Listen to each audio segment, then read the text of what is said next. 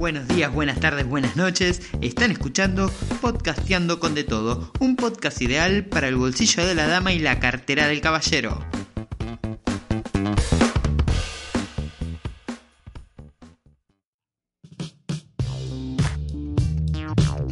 Bienvenidos, bienvenidas a este segundo capítulo de Podcasteando con de todo. Y sí, como recién vamos por el segundo capítulo, todavía lo sigo contando. Pero ¿se imaginan cuando vaya por el capítulo, no sé, número 325? No les voy a decir, bienvenidos, bienvenidas al capítulo número 325. Porque no, muchísima fiaca, no, no da. En las últimas dos semanas tuve muchísimos platos para lavar en mi casa y como a mí las ideas se me ocurren mientras lavo los platos, mientras estaba en eso, se me vino a la cabeza un cuento que hace muchísimo tiempo me recomendó un amigo. Y ese cuento es el que vamos a compartir en el Ficcionando con de todo de hoy. El mismo se titula El Marica y fue escrito por Abelardo Castillo.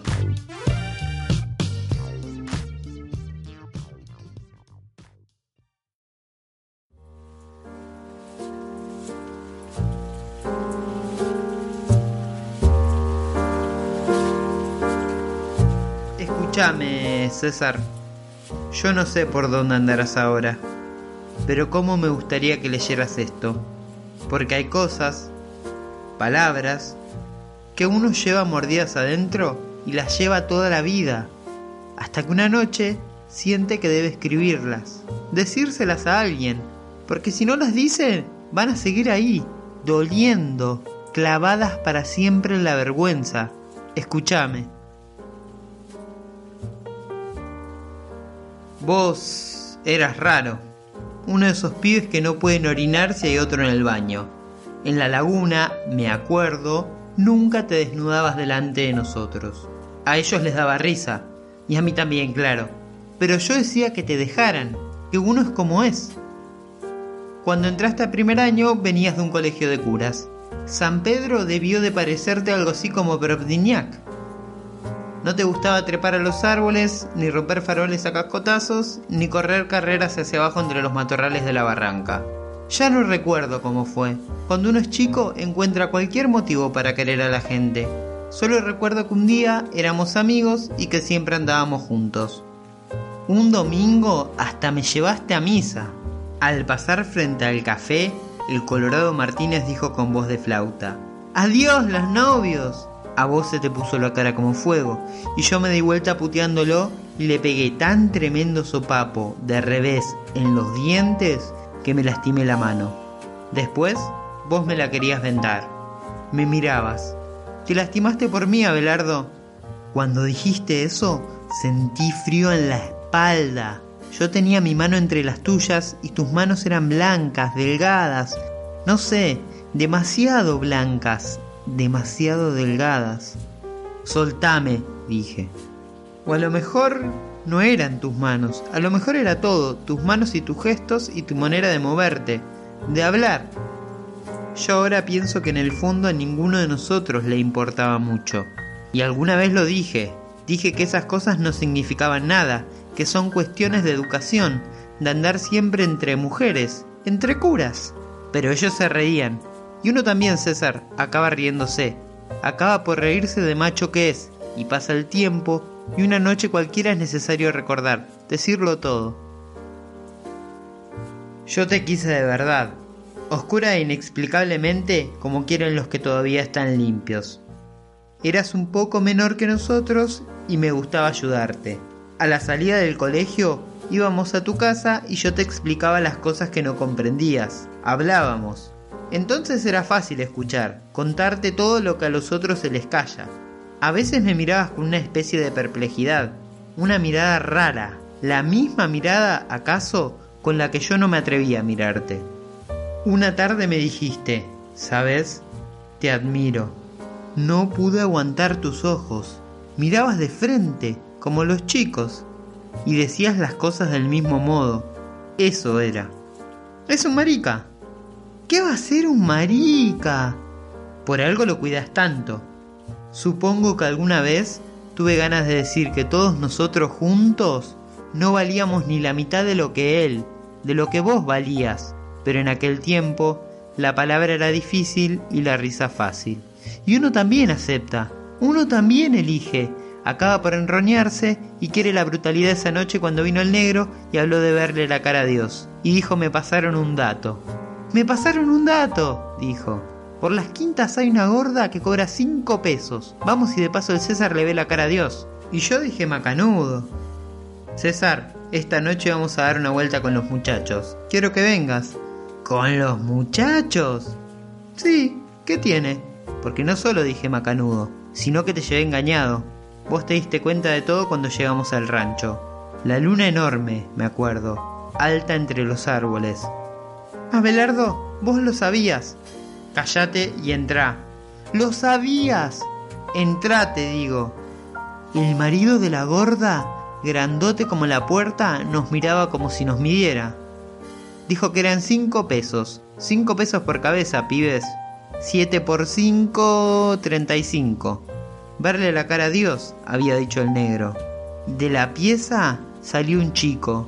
Tendría cuatro o cinco años. Moqueando, se pasaba el revés de la mano por la boca.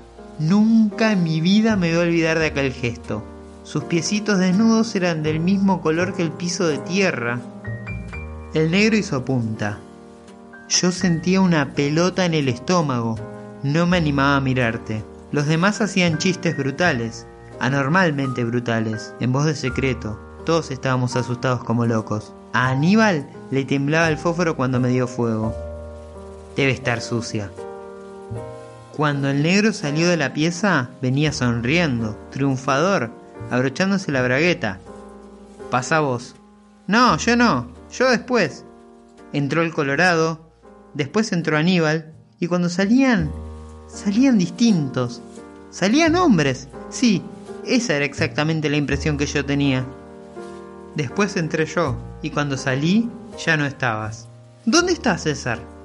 Disparó, y el ademán un ademán que pudo ser idéntico al del negro se meló en la punta de los dedos, en la cara, me lo borró el viento del patio porque de pronto yo estaba fuera del rancho.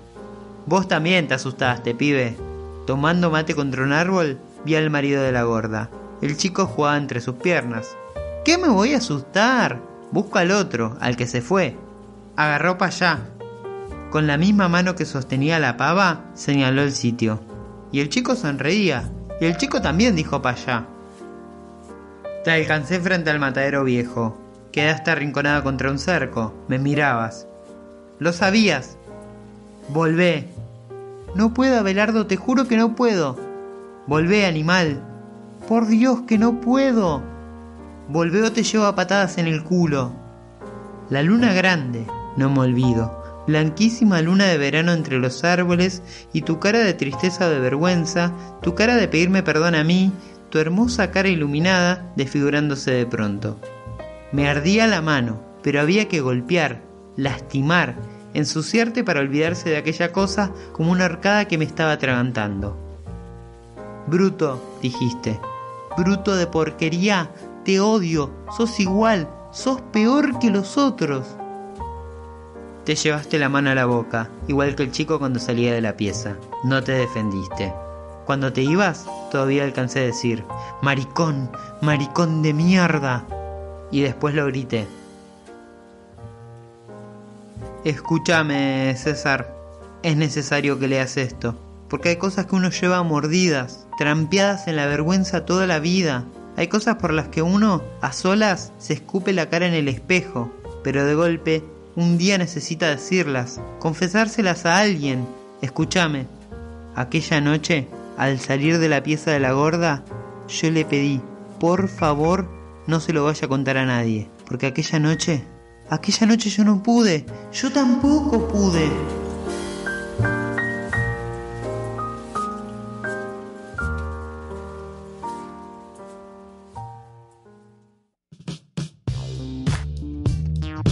Fue El Marica, espero que les haya gustado.